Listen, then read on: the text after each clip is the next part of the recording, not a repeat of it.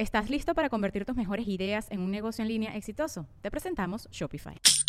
Tal vez no lo sabías, pero nuestro podcast More Than Mamis es un negocio. Y lo comenzamos, por supuesto, para desahogarnos y hablar sobre la maternidad, no para convertirnos en expertas de ventas y del e-commerce. Así que sí, necesitábamos ayuda para vender nuestro merch y poner en marcha nuestra tienda. Por eso estamos tan contentas de usar Shopify. Regístrate con tan solo un dólar por mes en shopify.com barra sonoro, todo en minúsculas. Ve a shopify.com barra sonoro para llevar tu negocio al siguiente nivel. Shopify.com barra sonoro. Bajo este techo es una presentación de Whiplash, Gravity, The Law Office of JAL, Yes You Can.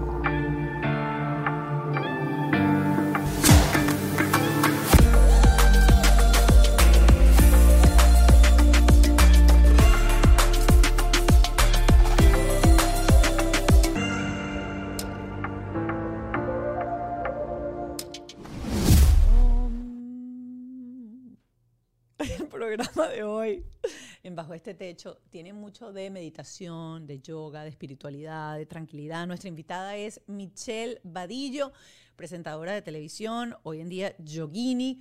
Eh, tiene un hijo de 10 años que se llama Alex. Eh, y vamos a explorar un poco cómo toda esta parte espiritual, eh, toda esta parte de la meditación que ella ha desarrollado en los últimos años, ha permeado su papel de madre y ha ayudado a, eh, a, este proceso de educar a nuestros hijos. Además, no se pueden perder el Patreon de este episodio que estuvo súper bueno. estuvo con Andrea Oliveira. Eh, em, ella utiliza la música, es músico, pero utiliza la música para meditar. Tiene un programa que se llama Meditafón y también en ese episodio pues estuvimos hablando a detalle de cómo incluir la meditación con nuestros hijos. El episodio de hoy es un episodio que te va a llenar de herramientas para bajarle dos a la vida para estar más en el aquí y en el ahora, para conectar. Muchísimas gracias como siempre a mis aliados, la gente de Whiplash, mi agencia digital, Gravity, mi estudio, Ken Medina, mi productor, y Ale Trémola, mi productor ejecutivo. Recuerden seguirnos en nuestras redes sociales, arroba bajo este podcast, en Instagram, en TikTok, seguirnos en esta plataforma. Eh, si estás viéndolo en YouTube, dale a suscribirse y activa la campanita. Eh, recuerden siempre dejar sus comentarios, los leemos todos, todos, todos, toditos, todos. Y por supuesto, no dejen de entrar en nuestro Patreon. Son 5 dólares al mes, pero eso es el lomito de este programa con los especialistas. Eh, me da mucha risa y quiero antes de presentar a, a, mi invitada, que no sé si hoy hablé más que el invitado o no, pero muchas veces dicen, ay, es que tú hablas. Yo quiero recordarles a todos que esto no es una entrevista, esto no es un periodista entrevistando a una celebridad. Bajo este techo es la conversación de padres en el pantry de una casa, en donde tú das tu opinión, el otro da la otra, para poder llegar y siempre sacar lo mejor de esta conversación. Quizás estés de acuerdo con lo que digo yo, quizás vas a estar de acuerdo con lo que dice mi invitado, o quizás no vas a estar de acuerdo con ninguno de los dos. Pero de eso se trata bajo este techo, de conversar, de sacar esa cosa que uno dice, estoy sola en este proceso de criar a los hijos, ¿con quién lo comparto? Compartimos aquí. Por eso es que sus mensajes son tan importantes. Siempre los leo si están de acuerdo, si no, si les parece, si les ha pasado algo diferente, escríbanlo ahí, que tanto mi equipo de producción como yo siempre estamos leyéndolos. Y ahora sí, sin más, vamos de una a sumergirnos en esta onda de meditación, de tranquilidad y de paz, pero como todo padre, siempre con un ojo abierto. Michelle Vadillo. Michelle Vadillo, ya aquí con nosotros. Y hoy va a ser un programa Um, un programa zen, yo lo sé. Aquí vamos a, mira, el mom rage en este programa se nos va a quitar. Por eso yo antes de entrar estaba, ¡Ya! Y ahora uno siente ya la musiquita, el, el, no hay incienso prendido, pero uno siente el olor a incienso. Michelle, bienvenida. Ay, gracias, hubiese sido una súper buena idea. A mí me encanta, yo ahora le pongo incienso a todo, a todo, porque entra Sí. a un estado como de, ok, ya va. Mi marido con los años se ha vuelto cada vez más maniático y ahora eh, todos los olores le molestan. O sea, que si prendí una vela, la vela le molesta. Que si no sé Ay, qué, Dios la me molesta. mío, que si los bueno. aromatizantes, y yo, pero es natural, mi amor, son aceites esenciales. Ay, va, pero mi que si es se no sé qué. loco entonces. Sí, Ah, ni modo, pues me toca. Ahorita quito los olores de, de la casa con vodka. Hago como un ambientador de vodka con agua y una, le pongo una gotica que si de limón o conchita el- el- el- y con eso y se quita el olor. Y estoy y, lleva- y el, ajá, el vodka que tiene que ver aquí. El vodka es alcohol y corta el olor del, hasta del pescado. Es buenísimo. En vez de usar estos, estos sprays que están llenos de químicos, Sí, sí. disruptores de hormonas, ¿Tú, tú, tú utilizas vodka. vodka. Y entonces tú sabes, cuando estás muy claro. estresada, tú haces... Ajá. Y uno está bebiendo. Ah, bueno, ah, bueno, buenísimo, pues. Alex, Ay, ajá. 10 años. Y voy a empezar, yo siempre empiezo de atrás para adelante, pero resulta que hoy pusiste un, pod, un, un post, Ajá. un post que me llamó mucho la atención, porque habla de sanar el niño interno. ¿Ok? Salió en esta foto tu mamá, tu papá, tú y tu hermana, y Mafe. Y luego tienes ahí una lista de cosas muy interesantes que si hoy en día como adulto te has dado cuenta que tienes que sanar porque son heridas de la infancia, ¿qué tan consciente o qué tan inmersa estás tú en que esas cosas que hoy en día conocemos no las cargue en el equipaje Alex para que vaya a terapia como nosotros y haga todo lo que uno tiene que hacer para sanar todas esas heridas? Es que, es que, Mónica, el trabajo empieza por nosotras. Cuando comprendamos eso, que todo empieza por ahí, ellos automáticamente, a través de lo que nosotros decimos, vemos, hacemos, señalamos, juzgamos o no juzgamos, ellos se van a dar cuenta de eso y ellos van a vivir de otra manera. Está en nosotros la responsabilidad de tomar la responsabilidad de nuestra educación familiar, de crear conciencia en nuestros niños, pero ¿qué pasa? Que nos han enseñado toda la vida a evadir, hacernos los locos y a ponerle la responsabilidad a otra persona. Es decir, como tú tuviste una familia disfuncional, entonces eso fue culpa de tu papá o fue culpa de tu mamá o fue porque tu abuela padeció en la guerra y por eso es que ella es así. No. O sea, toma la responsabilidad que te tocó a ti y empieza tú a trabajar en ti. Es muy fácil echarle la culpa siempre a lo externo. Tú sabes que, eh, hablando de esto, yo eh, ayer, eh, después de terapia, porque los miércoles Ay, son yo los también días- fui a terapia ayer.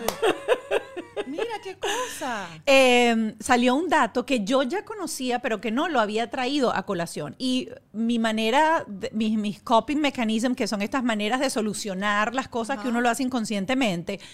Eh, mi terapeuta decía mucho, pero yo siento que tú tienes el síndrome del niño abandonado por alguna razón, que se llama Child Neglected Syndrome.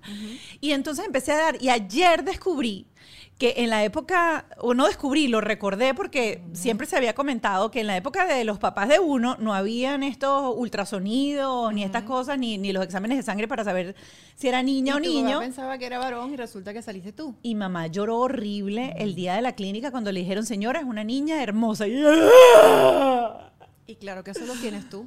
y eso Eso lo carga tú, uno. sí. Y la gente empieza, no, eso no, eso es así.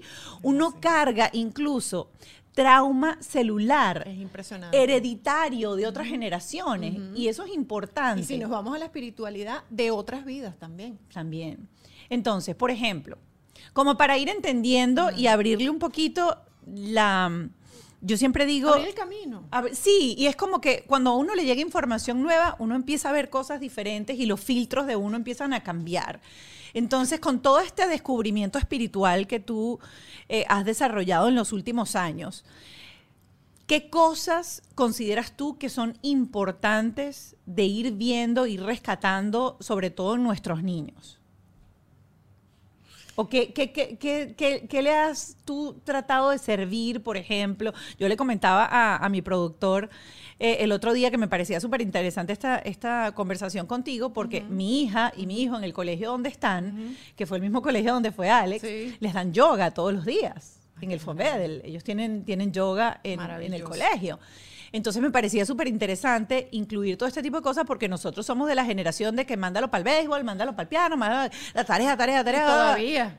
Claro, pero existe hoy en día una cosa un poquito más pegada al- como, como al espíritu. Estamos como en ese proceso como de cambio y entender que Estamos en esa búsqueda, estamos en esa búsqueda y eso también tiene una explicación. Estamos entrando a otra era, estamos en la, estábamos en la era de Pisces, ahora estamos entrando a una era de Acuario que tiene ciertas características. En el mundo espiritual la gente sabe de lo que, de lo que estoy hablando. Em, y com- la pregunta que me, me preguntaste antes, valga la redundancia, la comunicación, Mónica. eso ha sido para mí fundamental. O sea, mi familia es comunicarnos, porque ¿qué pasa aquí en este ambiente? Que se va perdiendo esa conexión. O sea, yo lo noto. O sea, tú haces algo, haces un trabajo, sales, entras, tienes dos chamos, tienes que atender la casa, el marido, tienes que casi que ponerte de acuerdo con tu esposo para poder hacer una u otra actividad. O sea, y se va disolviendo esa comunicación que a lo mejor antes tenías, muy Claro. fluida. Entonces, si tú me preguntas a mí un punto importante, comunicación. Comu- buscar el momento. Buscar el momento. Tú tienes aquí tu mundo, yo tengo el mío y tenemos el mundo de ambos. Y aquí en el medio tiene que crearse ese espacio de ustedes como pareja y como padres. Entonces, es algo importante trabajar. Por ejemplo, eh, tú que eres hoy en día súper espiritual y súper saludable y estás en esta onda, ¿tu esposo tiene esa misma manera de, de ver la vida o ahí han chocado y han tenido que crear esa, esa mitad? Para nada, somos completamente distintos. ¿Y en la crianza cómo ha afectado eso? Uy, esa es otra, esa es otra historia. Ajá. O sea, imagínate tú tener una pareja y, y- y- y sabes de dónde vienen los padres de tu pareja, los abuelos de los padres de tu pareja. Conoces realmente la familia de tu pareja, de verdad. Y, y- y ese dicho cuando te dicen que te vas a casar, que te dicen, no, tú te casas con la familia y tú decías, ay, pero esta gente está loca, ¿cómo que yo me voy a casar con la familia? O sea, empiezas a descubrir tantas cosas en el camino que dices, ya va, o sea, esto es una cosa que va de atrás y que tengo que solucionarlo ahora en este presente. ¿Y tienes cosas puntuales en las que tú digas, bueno, aquí llegamos a una encrucijada, mira, Sí. yo creo que pasa, yo quiero con Alex esto, ¿cómo vas a hacer eso con el muchacho? Eso no es así. Y, y- y- y cómo llegan a esa mitad, a, a esa- a ese medio en donde... Obviamente yo entiendo que tanto un lado como el otro siempre está pensando en el bienestar del hijo. Claro. Pero llega un momento en que uno dice, pero es que no, el bienestar, bienestar es lo como lo pienso yo y como lo digo yo, y empieza aquí aquel choque de, Yo soy mucho más relajada. ok, Y él es mucho más, él es alemán. Entonces él es como, mm, y, Sí, es, y son es así. eso, y es eso, y es así. Y yo digo, Dios mío, ¿cómo vamos a hacer aquí para llegar a un acuerdo? Porque él dice que yo soy muy mano floja Ok. y que me falta ponerle más carácter y que al niño hay que ponerle más carácter. Entonces él piensa que él es el que le pone el carácter. Pero se necesita un balance, no todo puede ser sobre exigir, sobre exigencia, ¿sabes? O, o demasiado mano floja, tiene que haber un, un equilibrio. Y a veces cuando no llegamos a esos acuerdos, pues entonces llamemos a nuestra terapeuta a ver qué nos puede recomendar. Porque ya que yo tengo la razón y tú tienes la razón, y aquí nadie va a ceder su brazo Claro. a torcer, pues entonces vamos a buscar una ayuda profesional que nos pueda orientar con respecto al niño, qué es lo que, qué es, lo que es mejor para papá él. es súper exigente en casa. Sí es exigente, él es exigente. ¿En que di, dibújame en esa- los estudios. En los estudios. En la nota tiene que ser triple A. Y si no es triple A, No pasa nada, él le dice, puede ser 2B, ok. ¿me entiendes? Pero no me vengas aquí con una C, por ejemplo. Entonces yo Tengo- soy de ajá. los que dice... Tengo "Mm, otra pregunta. No quiero ¿Qué hace presionarlo". papá para que haya esa triple A en las notas? ¿Qué tanto se involucra papá para que venga el triple A? Porque eso yo a veces No lo digo, le digo, yo, tú, uno dice, ya va, tú estás exigiendo un doble A y el chamo tiene que hacer todo por No si se solo no estás ahí, no se involucra. Que fue lo contrario que hizo mi mamá, por ejemplo, con mi hermana, que yo me acuerdo que ella lloraba y lloraba y tenía un pizarrón, me acuerdo de esa imagen perfecto, y ella nos ponía a las dos a ayudarnos a hacer la tarea. Y Jorge le dijo a Alex, yo no voy a estar ayudándote a hacer la tarea. Yo hacía mi tarea yo solo. Así que ve a ver cómo la haces tú. No sé qué pasó, no me preguntes. Él empezó a moverse, buscó, encontró y hace sus tareas solo. ¿Tú lo, tú lo ayudabas? No. No te llamaba Yo lo quería ayúdame", ayudar. pero, Me decía, Jorge me decía, no lo ayudes, ok. que él haga solo su tarea. Y yo, Tú sabes que a mí me pasa a veces eso y, y, lo logró. yo he tenido, yo he- o sea, él es como muy, mi alemán, es como muy estructurado y Ay. muy estricto, pero en ese sentido, él es más mano floja. Yo a veces digo, ya va, pero es que esta letra no es de Mark. Ay, bueno, es que yo se la escribí. Qué cosas, ¿no? Y yo no le escribo la tarea. Si él no la quiere llevar, que no la lleve. Pero entonces es interesante porque seguramente a lo mejor le preguntas a tu alemán y Ajá. le dices, ¿cómo hacían contigo cuando eras chiquito con las tareas?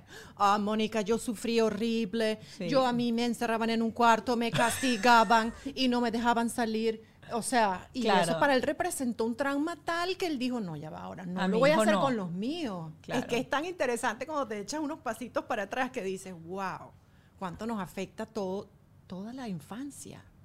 Es, lo puse ahorita en el post mientras estaba esperando, dije, de verdad que es determinante. Determina Es todo. determinante. Determina todo. Por eso, por eso cuando yo empecé a hacer este proyecto, yo dije, Wow. es que esta es la, esta es la base para crear, si todos los padres entendiéramos un poco sobre la mente, sobre la terapia, sobre cómo influye cada una de las decisiones y cada una de las Increíble. consecuencias y cada una de las cosas que nosotros hacemos con los niños para que se conviertan en adultos X, Y o Z, tendríamos hoy en día una sociedad un poquito más amable, un poquito más... ¿Sabes lo que pasa? Que es un ejercicio, yo me la paso todo el día en eso. O sea, pensando qué va a salir de mi boca que le voy a decir a él. Yo tuve una conversación con una amiga, y esta sí es una amiga, y eh, tiene dos niñas, y ella me decía un día, delante de las niñas, no, es que ella, ella no es buena para las matemáticas, ella siempre sale malísimo y le va malísimo y no le gusta, y, y- y- hubo una- un rechazo con la matemática, y yo en el fondo decía, ¿qué le está creando a ella? Se lo está implantando en el subconsciente de una vez que ella es mala en matemáticas. Sí. Y eso lo va a tener toda la vida y eso lo va a tener esa niña que trabajar. O que tú no eres buena negociante, o que tú no eres buena vendedora. A mí me ha pasado eso. Yo Claro. he pasado por ese, por ese momento. Sí, sí. Entonces yo dijera, wow, o sea, lo que es tener conciencia de lo que va a salir por nuestra boca. Claro, ¿sabes? porque de paso ellos no tienen una idea, ellos están formando el concepto de ellos mismos y lo forman a través De ti. de ti y de lo que escuchan alrededor. Y las etiquetas son malas, ojo, positivas o negativas, porque esas que acabas de decir son todas negativas, pero los que crecen con tú eres la niña perfecta, Ah, tú no, nunca gritas, tú eres una maravilla, esa gente después entra en relaciones y está pisada porque dice yo tengo que ser la niña buena siempre, yo no puedo gritar, yo, no, puedo, yo no puedo patalear, yo no puedo, reclamar. Eh, te digo, es un tema. La paternidad y la maternidad no es tan fácil y nadie nos los enseña. Y mucho menos cuando estamos embarazadas que vamos a ser mamá, porque yo, yo veo más de una con la barriga y yo me quedo callada, ¿no? Ajá. Pero, pero realmente no es así de, de- de colores, así que... ¿Cuándo ay, te empezó a caer es esa locha? Porque de paso tú, tú también esperaste bastante para, para, para tener Bueno, bebé. yo no esperé. bueno, Yo la verdad es que no pensé que iba a tener bebé, porque yo tuve relaciones previas y ya cuando la vida me echó el último sacudón, yo tenía 35 años y yo ahí dije, ay, bueno, yo como que mi destino es como que quedarme sola, pues bueno, si es así, embrace it, acéptalo y bueno, sigue adelante con tu vida y vamos a ver cómo entonces te vas a replantear tu vida si es que no tienes pareja, si es que no tienes marido y tal. Después la, el universo se encargó de traerme a mi marido a, a los 37 años, 38, y tuve mi hijo a los 40. S- De verdad, o sea, sin pensar si lo iba a tener o no. Yo me lancé, me entregué y dije, bueno, si es para mí ser madre, va a ser para mí, y si no es, no es, y ya está. Tampoco. y no te generaba eso estrés. Yo creo que a mí me hubiese pasado eso. O sea, ¿Qué yo, cosa? eh, eh, fíjate, yo también esperé mucho para ser mamá, pero yo sí era una cosa de que yo, o sea, yo voy a ser mamá, yo, sé- yo, yo voy a ser mamá, sí lo tengo que comprar en una caja, en, un- en una caja de detergente, que me salga el niño en la caja de detergente. Yo, eh, o sea, para mí esa cosa era así como que, si yo pensaba que yo me iba a quedar, y eso lo respeto porque tengo amigas que han decidido no tener no, hijos, que se han ligado y dicen, no, yo no, y yo lo entiendo. O sea, porque son 15, 20 años de tu vida en donde tú te tienes que, como yo digo, cepillar los dientes por, la, por ti, más la cantidad de hijos que tú tienes, despertarte por ti, y la cantidad de, de hijos que tienes, vestirte por ti, la cantidad de hijos que tienes, hacer tarea por ti. No, y eso dura toda la vida. O sea, mi mamá y tu mamá seguro te dice, vas a tener 40, 50, 60, 70 años y vas a ser mi niñita, siempre vas a ser mi hija. Siempre Claro, a pero llega un momento en donde obviamente los hijos van agarrando vuelo y ya no es lo mismo. Yo no sé si a ti te ha pasado con, con Alex de 10, pero ya el mío caminando para el colegio me dice, mamá, vamos a hacer como si no nos conocemos. Y yo, ah, bueno, perfecto, no nos conocemos y, y jugamos a eso. Pero ya empezó con esa cosa Claro, de, eso este, te como a beso, pero aquí en el carro, Ah, afuera, mamá, exacto. por favor, no me avergüences, Sí, los besos eso. aquí ya no. Eso viene. Y eso viene, es, es inevitable. Entonces, cada etapa es, es diferente, pero yo respeto a la gente que decide no tener hijos. Pero bueno, Ajá. te llegó, estabas como que relajada, sin ningún tipo de, de estrés, si venía o no venía. Y cuando llega eso, cuando te cae a ti realmente la locha de qué responsabilidad es esta. Más allá de que uno tiene que darle comer a un bebé, yo, yo hablo de la, de, la, de la responsabilidad psicológica. La locha me cayó cuando salí con silla de ruedas del hospital con el bebé aquí en las manos y que empezamos a preguntarnos cómo lo montamos en la silla, ¿Qué- qué- cómo, cómo se, cómo se pone la silla, la pusiste bien, ¿estás seguro? Y cuando voy en el carro, que de repente volteo para atrás y lo veo a él, ahí me, cayó la locha. Ahí dije, "Ah,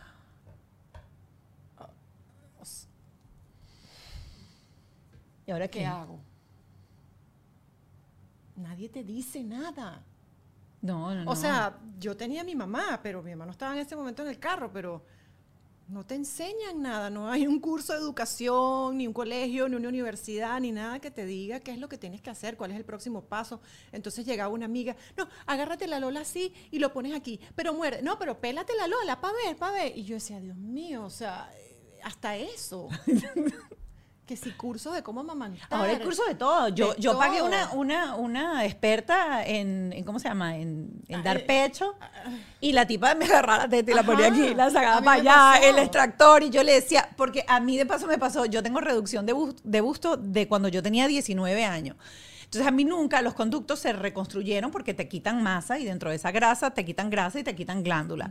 Entonces en, en la, en la clínica me pasó las dos veces, yo decía, hay que complementar con fórmula porque mi producción posiblemente no va a dar. Y tú sabes que aquí a veces son medio sanguinarios y que dale teta, dale No, teta. y- Y el pobre niño seco así, chupando aire. Eh, y entonces yo tuve que llamar después a una dula porque yo sí quería la sensación de tener el hijo pegado a la teta, pero mi teta no salía. Entonces, claro, yo terminé dando pecho con relactador, que es el tubito ese que le das la fórmula pegada así con la teta y te chupan la teta, pero están chupando el tetero. Porque yo quería ese niño pegado a la teta, y yo le, venga para acá, mamá un macho, no importa, pégase aquí esta teta, chupe que este es su chupón. Wow, wow. ¿Cómo fue ese proceso tuyo? No, yo No. es que yo la verdad es que yo soy bien relajada en ese sentido. Sí. O sea, yo dije, yo voy a intentarlo porque si el, que, que el calostro, que todos esos nutrientes, que tal, que el niño, que el cerebro, que su formación, que la alimentación. Y yo dije, bueno, el gastrointestinal, el intestino, la salud. Ah, ok, voy a intentarlo. Lo intenté, pero ya después no pude. Y yo no me di golpes de pecho por eso. Ok. O sea, si yo, yo he visto mamás que tienen niños de tres años y están sentadas y tienen al niño pegado aquí todavía. El niño tiene dos, tres años. Mi y- tía era una cosa así como el niño de cinco y que, ¡epa! ¡Lávate las manos y ven para acá! Bueno, como una serie, una serie, no sé si está en HBO la serie, que Ah. el niño tiene cinco años y ella está ahí sentada y el niño está ahí, pues, ok, está bien. Cada quien hace lo que, lo que quiera hacer y lo que sienta, pero a mí no me salió más. No insistí más para que darme golpes de pecho si estaba la fórmula. Claro. O sea, bueno, yo sí, me van, a, me van a querer ahorcar las que están con crianza conscientes de, de Sí. dar pecho hasta... Y yo entiendo que es importantísimo, pero si no me pasó, no me pasó y ya. Es lo mismo, o sea, si tuve un hijo, tuve un hijo y ya. O sea, no, no es como que, ay, pero qué egoísta eres, ¿cómo no le vas a dar un hermano? Tú, qué egoísmo, ¿cómo piensas que vas a dejar solo y lo vas a dejar solo? Y él va a tener la responsabilidad de ustedes dos cuando ustedes sean viejitos. Y yo digo, pero ¿y quién, ¿y quién le va a dar la responsabilidad a él de que yo soy viejita? Yo estoy cuidando mi, para mi vejez. O sea, yo estoy haciendo una prevención de cómo quiero llegar yo a mi vejez. Yo no le voy a, a- a encargar ese trabajito a mi hijo. Yo quiero que mi hijo sea libre, sea tranquilo y haga su vida y sea feliz. Yo no estoy pensando en, en- Ya tienes en ya tu, plan de retiro. Tengo Listo. todo, yo Virgo, ahí te lo puedo dejar. Y, y mi esposo Capricornio y alemán. Mira, ahora que, ahora que estás hablando de esto de, de dejarlo solo, tú vienes, tú tienes una hermana, eh, tu esposo tiene, tiene hermanos o es hijo único. Él también tiene hermanos. Y no para entrar en lo, en lo, en, en la dinámica de no has pensado, pero, pero sientes alguna diferencia en tú haber crecido con una hermana y tú ver a Alex creciendo que seguramente tiene amigos, prima, porque eso no hace falta. Aprender a compartir, uno aprende a compartir hasta con el papá. Entonces, ¿me entiendes? El café es tuyo y es mío y uno ahí comparte. Pero hay algo dentro de esa dinámica de hermanos que tú viviste, que Sí, tú en claro. el fondo dices, ay, cónchale, me Haberme hubiese caído a gustado". golpe bastante con mi Ah. hermana.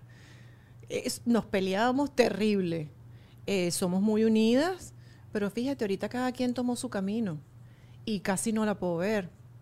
Em, y sé de casos también de personas que tienen cinco hijos y es súper triste. Y esos cinco hijos, cuando No se estás en la vejez, ni se hablan, hablan. ni se ven, ni se visitan, ni ven a sus padres. En cambio, hay otros que tienen un solo hijo y ese hijo está ahí. O sea, no determina la cantidad de hijos, no, no, no determina tu felicidad ni, ni la compañía, porque, como te digo, he visto casos de que tienen seis hijos y no, lo, no ven a sus padres. Sí. Y él en algún momento te ha Sí. dicho, porque yo, yo siento que tiene mucho que ver, por ejemplo, eh, yo, mi expareja, cuando yo empecé a salir con él, tenía un hijo de dos años y medio, tres. Y hay una frase que yo siempre me quedó y era juega conmigo. Juega conmigo es cuando tú vas para la playa, vas para cualquier lado y tienes un niño chiquito solo y no tiene con quién jugar. Todavía uno me lo no dice. tiene- uno no tiene la broma de que ve a jugar con tu hermanito y uno se queda Todavía me lo y dice. todo eso. Entonces yo le decía a él, ahí llegó juega conmigo. Y a mí me tocó tener juega conmigo, porque yo, aunque quería muchos hijos y seguiditos, entre el primero y el segundo me lancé seis años. Eh, y mi hijo era juega conmigo. Yo le decía, ay Dios mío, juega conmigo, juega conmigo. Y ahora que tiene con quién jugar, uno quiere separarlos, porque entonces es la pelea, los gritos, Sí. la, la, la, la, ¡ah! El otro día me metí en el closet. Yo aprendí de una terapeuta que se llama eh, Becky Kennedy, que ella en los momentos en que está así a punto de que le salga la Laura Bozo que ella tiene por dentro y se vuelva una loca dentro de la casa, ella se encierra en el closet y empieza, parenting is difficult, entonces empieza a ser, ser papá y criar es, es difícil, está bien lo que siento, es normal lo que siento, la tipa respira y vuelve y sale otra vez, ya Como otra si vez, nada. como si nada. Tú haces mucho eso, tú, tú respiras, tú utilizas todo esto que has aprendido con el yoga y todo sí. esto Bueno, para que- que no te salga la Laura Bozo que tienes por dentro o Michelle Vadillo no tiene Laura Bozo. ¿Qué hace Whiplash? Whiplash es marketing y tecnología. La gente piensa que Whiplash solamente lleva redes sociales y no, no, no, no, no. Ellos me han ayudado literalmente en todo y lo mismo lo pueden hacer contigo. Hoy la tecnología, vamos a sincerarnos, es fundamental para lograr las ventas porque necesitas automatizar los procesos. Necesitas un website para vender, necesitas un carrito de compras, necesitas un perfil en Amazon, promociones en Facebook, armar campañas de correo. Además, tienes que dedicar también tiempo para atender efectivamente a todos los que te contactan. Ellos te automatizan todo. Whiplash es el departamento tecnológico que tu empresa necesita.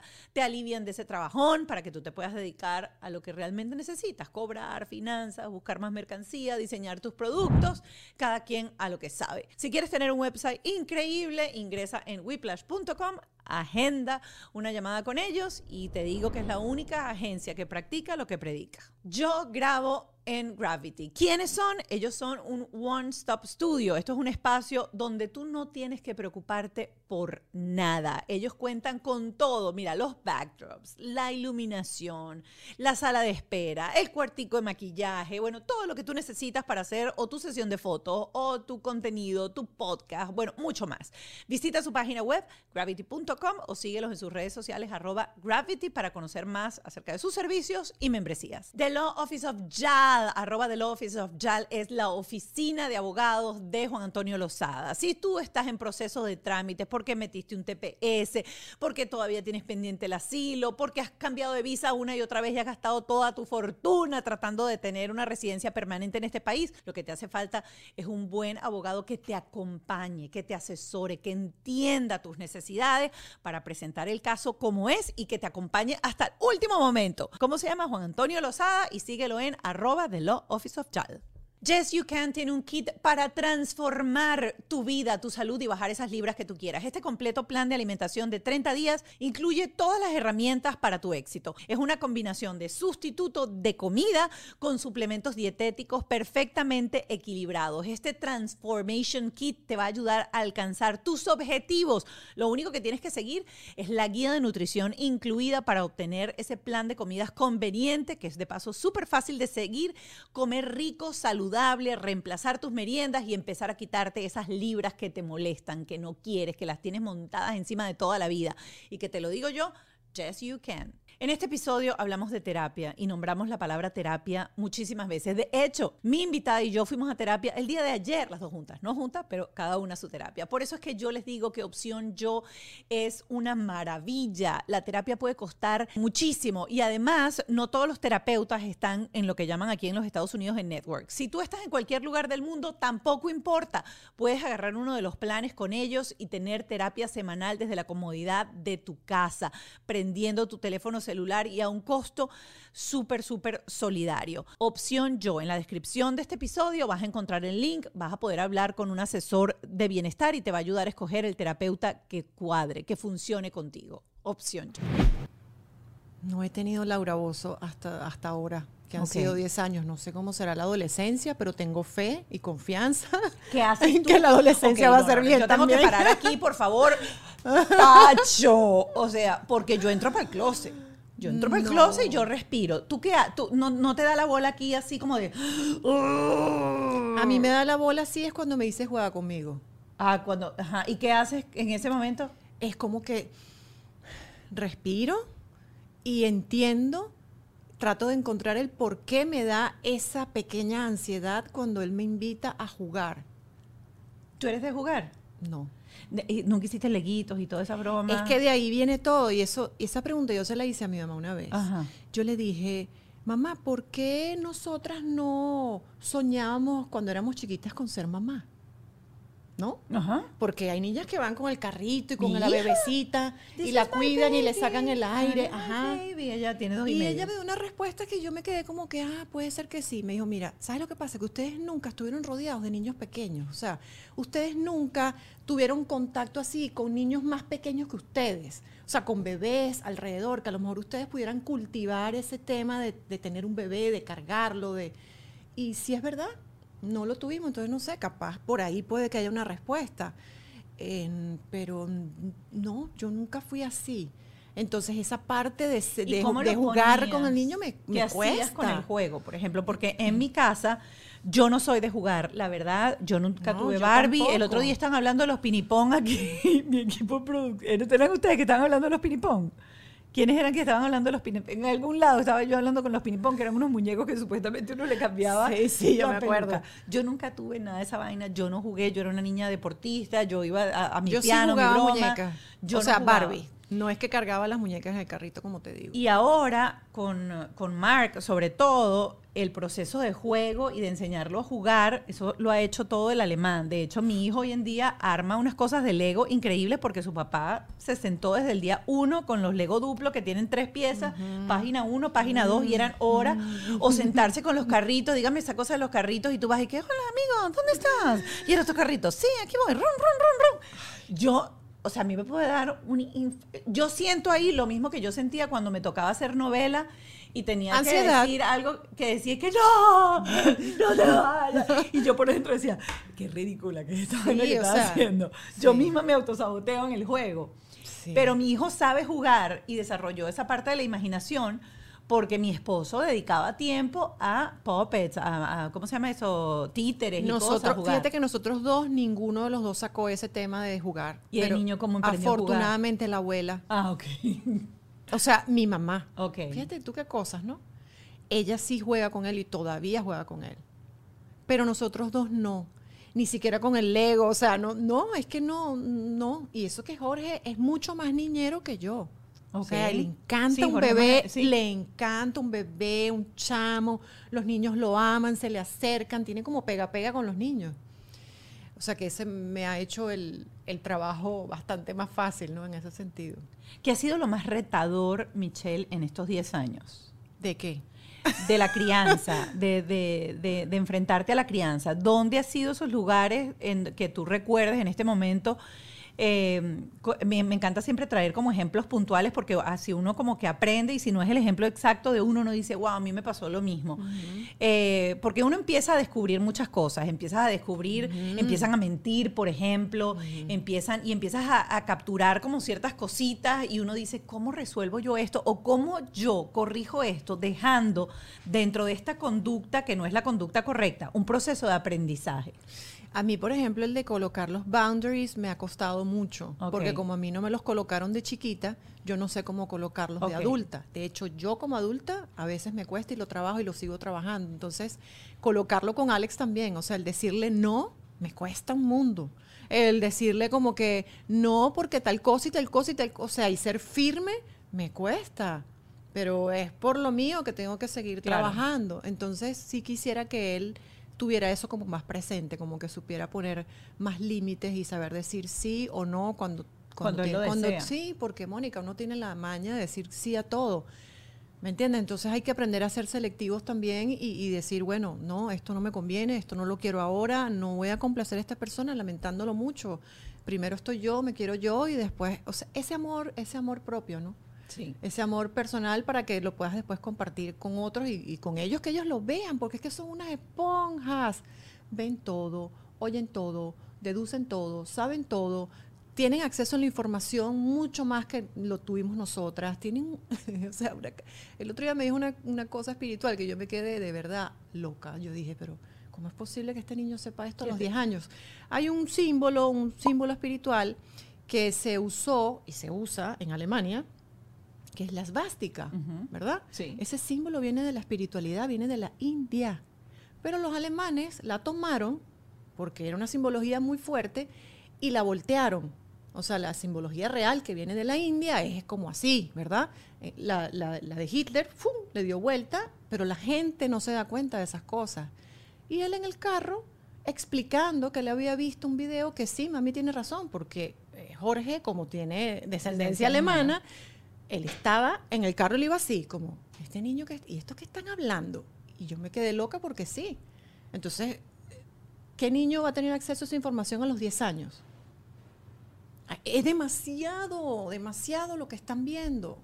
Ahora que tocaste Bueno el tema y de malo. lo- sí, ahora que tocaste el tema de la espiritualidad, ¿qué has hecho tú para introducir en, en- en la vida de Alex toda esta espiritualidad a la que tú te has pegado en los últimos años? Porque te ha reconstruido.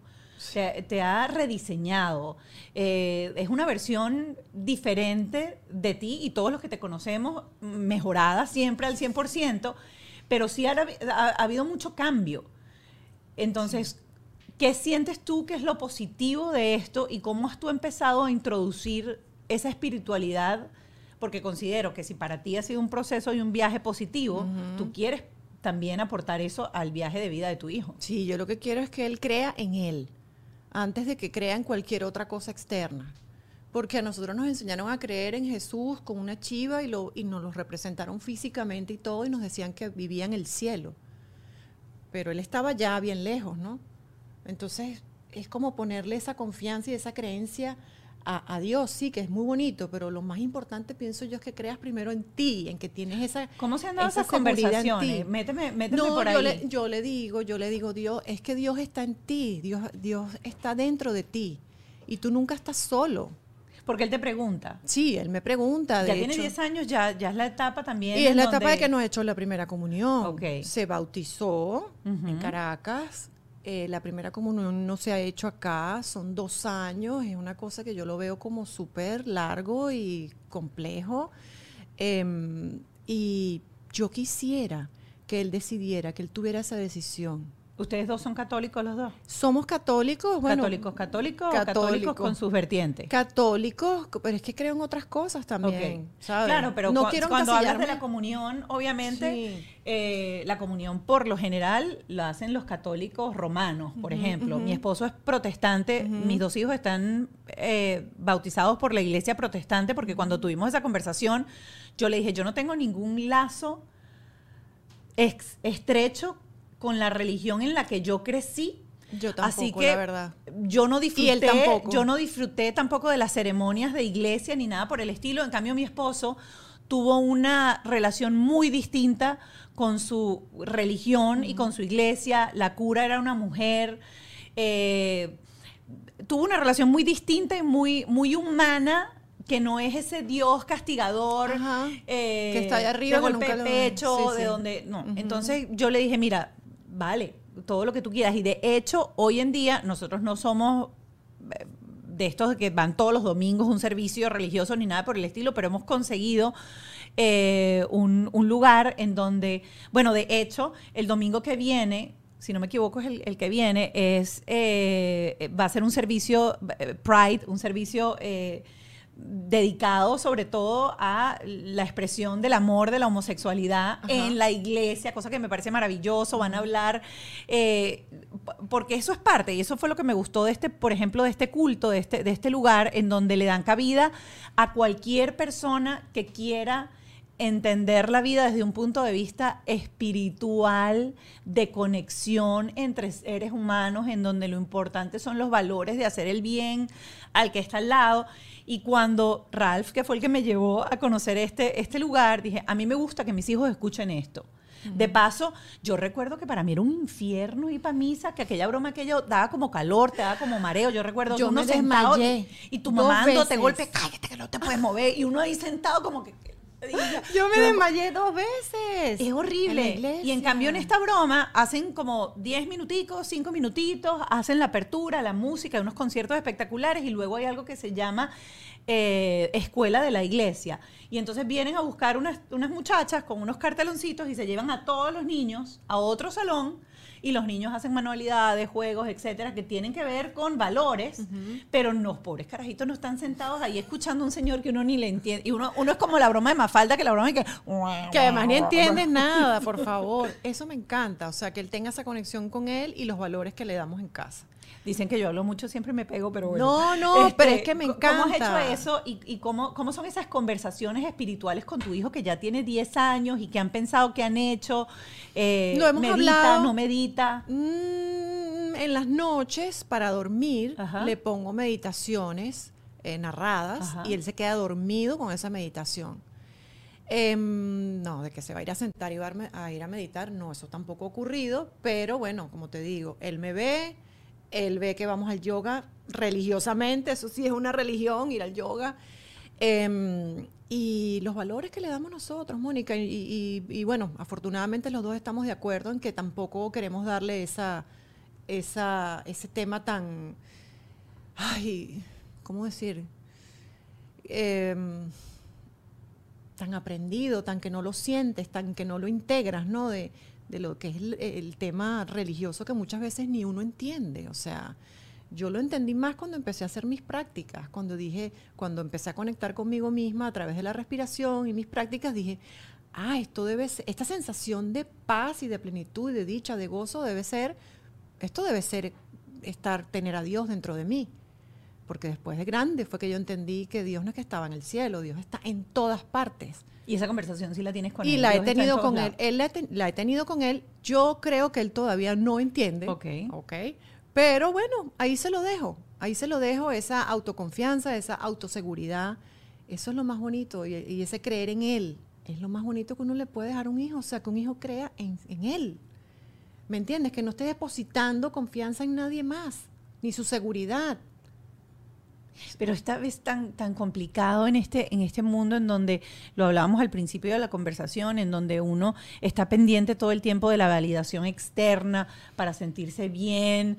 eh, No, es un trabajo. Eso se lo, también se lo digo. Le digo, no, ¿cómo te sientes tú? Bien. Igual, sacas 20 en un examen. eh, you should feel proud of yourself. usa esa, esa, esa Sí. frase, te tienes que sentir orgulloso de, De ti. No es que, ay, mi amor, qué bello, eres el mejor, sacaste 20. No, no, no. O sea, no te debe interesar tanto lo que yo te digo, sino lo que tú piensas de ti. el Es resultado. crear sino el esa autoconfianza. El resultado y el proceso. Que está bien, que de vez en cuando tú le digas, ay, gordo, qué chévere, me encanta, sabes, lo apoyes, ajá. Pero tú debes sentirte orgulloso de ti, de lo que has hecho hasta ahora, eres tú. No buscar reconocimiento en mami o en papi. Nosotros siempre vamos a estar para ayudarte, pero crear un ser humano consciente, despierto, em, como súper aware, como Sí, súper... consciente de, de- sí, de sí. todo. Pero no es tan sencillo. O sea, fíjate, o sea, se dice Si hacemos el trabajo nosotros, se hace más sencillo. si uno está consciente. El problema es que no estamos, estamos muy, No. muy, muy dumb. Por eso El otro día, es más, Muy, hace muy- dos días escribí que un padre espiritual llamado Ramdas decía, si tú te sientes un ser súper iluminado, pasa una semana con tu familia. O sea, ahí está el aprendizaje de nosotros, en nuestra familia. Lo que pasa es que es lo que te estoy diciendo, este mundo nos hace, sobre todo este país, nos hace ir a cada quien por su lado, cada quien buscar sus intereses y no realmente trabajar en, el núcleo. En la ¿Y hay algo que tú puedas compartir con nosotros de cómo tú promueves ese, ese trabajar en el núcleo? Hacer actividades juntos, hacer actividades, a nosotros nos ha ayudado muchísimo tanto o más como una terapia, eh, el ir a hacer yoga juntos. Porque van los tres a hacer yoga. No, vamos nosotros dos, pero eh, gracias a que vamos nosotros dos, nosotros estamos bien, estamos claros, estamos como tranquilos, estamos en calma, estamos conscientes de lo que estamos diciendo y haciendo, y él recibe todo eso. Y cuando de repente eh, mi esposo siente que él está un poco estresado, él se da cuenta, conchale, creo que me estoy como exagerando. O igual yo es tener esa conciencia en el momento de lo, que, de lo que estamos haciendo, es estar conscientes de todo, es estar despierto ante todo. Yo veo a personas que hablan y digo, Dios mío, esta persona no sabe lo que está, lo, que está saliendo por su boca en este momento. Y como lo dije yo ayer en terapia, porque fui a terapia, yo hice muchas veces daños con mis palabras. Sin ni siquiera uno saberlo, porque uno es inconsciente. De, Hasta que me di cuenta y dije, no lo voy a volver a hacer más porque marcas la vida de una persona de una manera que no te puedes imaginar, para toda la vida. Sí. En el colegio, de cosas que le dicen los niños, del famoso bullying. O sea, todas esas cosas. El, bullying, ¿cómo, ¿cómo, te ha tocado? ¿Cómo lo has sentido alrededor? Yo lo he sentido tranquilo, ¿sabes? O sea, lo he sentido tranquilo, eh, afortunadamente, pero sí, eso aquí está como muy aquí, aquí yo lo siento como más como exagerado. Eso existía en nuestro país, Mónica. Sí, por favor. aquí nosotros hemos, hablado mucho de eso, de diferenciar el chalequeo de nosotros con, ¿El chalequeo el bullying. o no? Es que creo que yo no, no sé si es que primero el huevo o la gallina pasa con entre el bullying y el chalequeo, porque sí es cierto que cuando uno chalequeaba, era incómodo para la persona que estabas chalequeando de repente. Y marcaste la vida de esa persona con tu chalequeo. Y, obviamente le hiciste la vida muy agradable a todos los que se rieron alrededor o expensas de la humillación, en cierta forma, de esa persona. Lo que yo siento diferente del bullying aquí es que tú agarrabas un momentico y chalequeabas a alguien por algo. Y no se convertía en un acoso constante que llegaba a golpes. O sea, yo siento que aquí en este país el problema es que el bullying termina siendo algo agresivo incluso físicamente. Cuando ves estos niñitos que le caen a patadas al final al pobre niñito que seguramente empezó por, ay, este, no sé, carepizza o tiene mocos o hace tal cosa, X, cosas de niñitos que empiezan con, o el niñito es el llorón, porque de repente hay uno que es más sensible y llora más. Y traigo esto a colación porque, por ejemplo, en el salón de mi hijo, hay uno que tú, tú empiezas a conversar con él y dice, ay, no, este no, porque es que ese niñito siempre es un llorón, siempre está llorando. Entonces ahí es donde uno se tiene que parar y preguntar, ok, ¿por qué? ¿Qué crees tú? Y empezar con la preguntadera para que ellos empiecen a darte información de qué es lo que está pasando y sembrar ahí el hecho de explicarle que de repente es un chamo que es más sensible, que es un chamo que es esto, y que no se peguen, porque el problema es que uno se pega alrededor de la masa que está chalequeando al pobre niñito. Yo creo que muchas veces somos más nosotros los adultos que los propios niños, los que creamos esa, ese ambiente entre los maestros y los padres. Porque los niños saben eh, mi hijo estudia en el mismo colegio que el tuyo, ¿no? Bueno, yo lo saqué, yo lo tengo ah, ahorita en público. Eh, en Bay Harbor. Ajá. Ah, no, entonces sí estamos en el mismo. Estamos en el mismo, claro, claro, porque tú estás ahí cerquita, correcto. Él está en el mismo colegio. No, es que estaba pensando en el de los cuando eran chiquititos, que también estuvieron, estuvieron ahí en el mismo. este, pero sí, yo a veces veo que es como un overacting, un overwhelming de los padres y los maestros. Es como que empujan, eh, es como que y como que lo ponen. Y yo sé que ha habido episodios horribles, gracias a Dios en el colegio no, pero he visto episodios horribles por YouTube de maltrato, de bullying, y eso, no, eso es inaceptable, inaceptable. Pero hablando de la conciencia de los niños, los niños saben perfectamente en el salón quién es quién y que, bueno, por lo menos Alex me lo dice. Él sabe perfectamente que este niño tiene problemas, eh, tiene autismo, mami, el otro tiene problemas de sobrepeso, el otro es así. Ellos saben perfectamente quién es quién. Claro, pero creo que en el caso de Alex o de repente del mío, que viene de dos padres terapiados y que siguen haciendo terapia, este, creamos más esa conciencia para que haya respeto dentro de que tú sabes quién es quién. Pero yo siento que hay niños que los padres no les, no les paran, no conversan con ellos, no, No, hay exacto, comunicación y al tema. final esa sensación de abandono que tienen en la casa, que sencillamente es una relación de poder en donde se sienten sin poder, llegan al colegio y les dan un cosito así en donde ellos se sienten los poderosos y son esos niños que empiezan a ejercer esa presión. Y luego hay otro grupete, que es el que yo llamo ni ni ni ni, que se pega. Que no sabe ni siquiera por qué se pega, y era de esos los que los papás te decían, o sea que si fulanito se tira por el balcón, tú te Tú tiras. también. Y tú dices, no, no me tiro, pero claro que te tirabas porque estabas ahí porque tienes esa necesidad de pertenencia también, Sí, sí, de sí, estar en el grupito cool.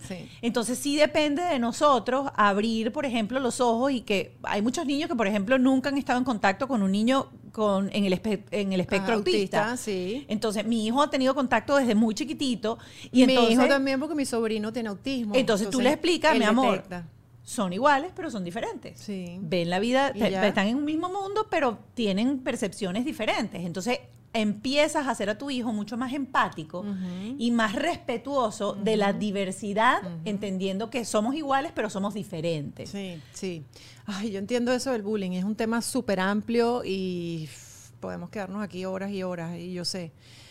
Pero vuelvo y repito, todo comienza por la conciencia de los padres. Eso que tú estabas comentando, pues que en casa a lo mejor no lo tienen y en el colegio se lucen y quieren hacerse notar. Y por eso pasan tantas desgracias y tantas cosas horribles como las que hemos vivido, sobre todo aquí en los Sí, Estados Unidos, con sí. esos tiroteos de niños que no han tenido cariño, no han tenido atención, no han tenido familia, vienen de familias padres y funcionales, o sea, mil cosas.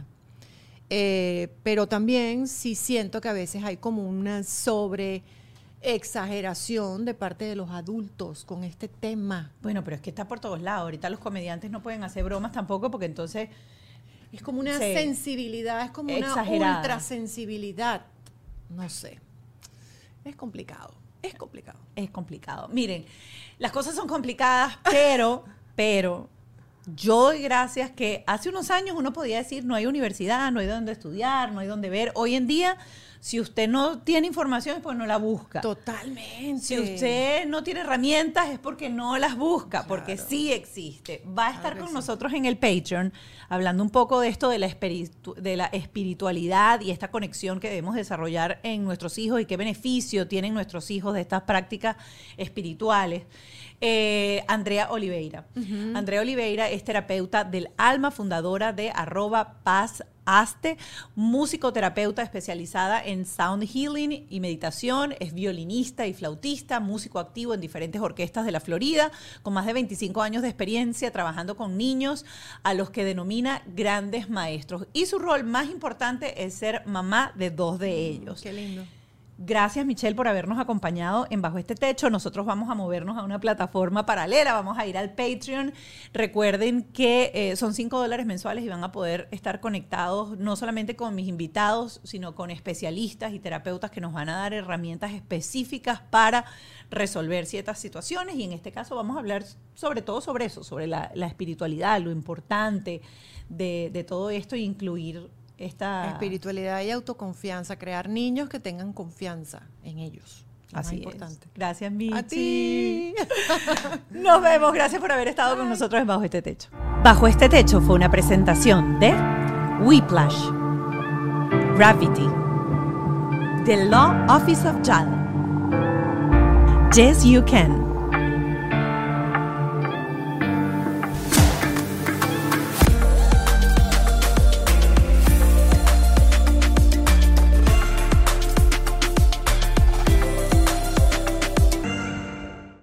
¿Estás listo para convertir tus mejores ideas en un negocio en línea exitoso? Te presentamos Shopify. Tal vez no lo sabías, pero nuestro podcast More Than Mamis es un negocio y lo empezamos por supuesto para desahogarnos y hablar sobre la maternidad, no para convertirnos en expertas de ventas y del e-commerce. Así que sí, necesitábamos ayuda para vender nuestro merch y poner en marcha nuestra tienda. ¿Y cómo suena con Shopify? Llegó otra venta. Shopify es la plataforma de comercio que está revolucionando millones de negocios en todo el mundo. Ya seas un emprendedor desde tu casa o desde donde sea, Shopify es la única herramienta que necesitas para iniciar, administrar y hacer crecer tu negocio sin dificultades. Con Shopify puedo gestionar pedidos, envíos y pagos desde cualquier lugar, brindándote toda la información y estadísticas de tus ventas al detalle. Regístrate para un periodo de prueba con tan solo un dólar al mes en shopify.com barra sonoro, todo en minúsculas. Ve a shopify.com barra sonoro para llevar tu negocio al siguiente nivel. Shopify.com barra sonoro. Hey guys, it is Ryan. I'm not sure if you know this about me, but I'm a bit of a fun fanatic when I can. I like to work, but I like fun too. It's a thing. And now the truth is out there. I can tell you about my favorite place to have fun. Chumba Casino. They have hundreds of social casino style games to choose from with new games released each week. You can play for free anytime, anywhere and each day brings a new chance to collect daily bonuses. So join me in the fun. Sign up now at ChumbaCasino.com. No purchase necessary. Group. Void were prohibited by law. See terms and conditions. 18 plus.